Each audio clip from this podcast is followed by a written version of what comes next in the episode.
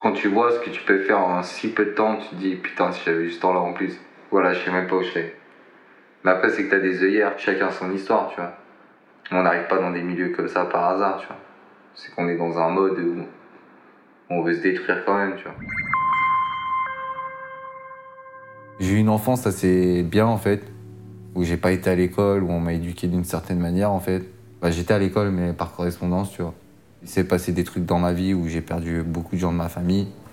J'ai perdu ma maison aussi, j'ai perdu plein de choses en fait en même temps. En fait, c'est comme si je vivais hors société et que j'ai rencontré la société quand j'avais 12 ans en fait. Et je comprenais pas ce que je foutais là. Genre au collège, moi dans ma tête j'étais dans une autre dimension que je pense que j'avais pas fait de transition, tu vois. Donc je voyais déjà grand, je me voyais pas dans un miroir en mode euh, gars t'as 12 ans. Dans ma tête j'étais, genre je crois que j'étais papa même. En fait dans la drogue j'ai trouvé un soutien, tu vois ce que je veux dire. Et après dans les conneries, en fait vulgairement je voulais regagner ce que ma daronne avait perdu, tu vois ce que je veux dire. Mais plus vite. Et comme je pense j'étais petit et intelligent, j'avais capté que tu pouvais faire l'argent vite. Donc du coup, je m'y suis lancé à, à tête brisée dans les conneries. Mais à fond, quoi. Déjà me buter. C'est qu'à une époque de ma vie, ouais, j'ai dû passer 2-3 ans à consommer tout, tous les jours. J'avais dit, je viberge. Ouais, c'était avant ma première peine. Ouais. Même 17, 16. Ouais, j'aimais bien, quoi. Je pense que j'ai eu beaucoup d'épreuves dans la vie qui m'a donner un certain mental en fait. Au fil du temps, je me suis immunisé contre plein de drogues en fait sans m'en rendre compte. Je voulais pas que ça se voit. Donc je pense que mon corps a fait des protections au final, tu vois, pour euh, ça fasse pas l'effet escompté.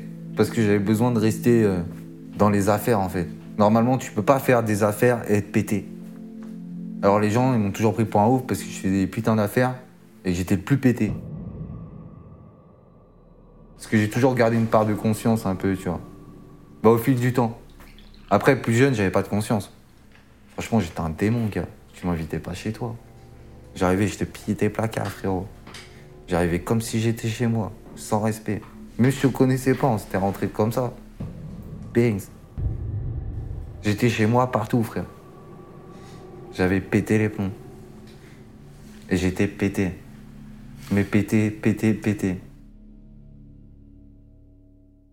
C'était bon, je referai pas parce que c'est néfaste, tu vois le délire.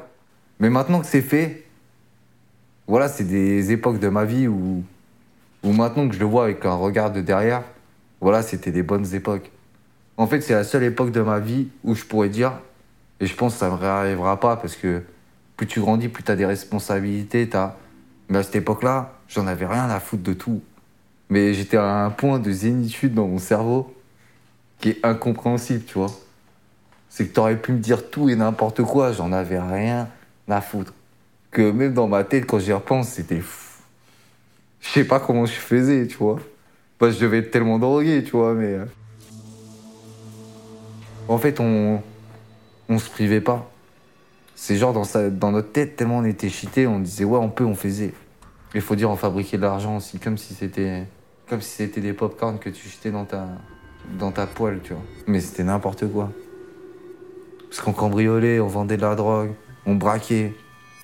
En fait, il y avait tellement de rentrées d'argent. Et puis je pense que comme on était jeunes, on se rendait pas compte, tu vois. C'est comme t'es jeune, tu as la quinte, tu vas tout niquer. Et en plus, quand t'es dans un cas comme le mien où t'as plus rien, t'as rien à perdre. Donc tu peux encore plus tout niquer. Et tu le sais. En plus, tu te dis t'es mineur, donc ils peuvent rien contre toi. En fait, on criait à l'aide non-stop, tu vois. Mais on savait pas crier à l'aide, tu vois. On n'a pas appris le bon morse. Mais après, je pense qu'on avait besoin, on avait besoin de crier, de. Je pense que c'est comme si tu gardais un mal en toi, c'était ta façon de l'extérioriser, tu vois. Dans le milieu du deal, c'est vraiment un monde où, où tu te crées, c'est les gens, souvent les gens qui sont là-dedans, c'est on a des problèmes de famille, de trucs. Ce qui fait qu'on s'est créé vraiment notre propre famille, tu vois, le délire. C'est comme si c'était des gens qui n'arrivaient pas à vivre seuls et que ce réseau se permet de pas vivre seul, tu vois. T'es un besoin, vois. C'est comme le mec qui boit son lait tous les matins. Toi, t'es ton joint, t'es son joint tous les soirs. T'es un de ses besoins, tu vois. Tu sais qu'ils t'abandonneront pas. C'est un peu euh, manipulatoire. Et tu te rassures comme ça au fil de ta vie, tu vois. Et c'est le problème de beaucoup de jeunes au jour d'aujourd'hui, tu vois. c'est qu'ils crient, mais l'État n'entend pas, tu vois. Parce qu'en fait, le problème de l'État dans lequel on vit ou dans beaucoup de sociétés, c'est que pour accepter qu'on a tort, faut repartir tout à zéro. Et pour repartir tout à zéro, ça fait chier. Parce que ça veut dire que nous-mêmes, on doit dire qu'on a tort. Et au jour d'aujourd'hui, le plus dur pour un humain, c'est de dire qu'il a tort. Parce qu'on fait passer aux gens de leur dire qu'ils ont toujours raison. Et que c'est les meilleurs.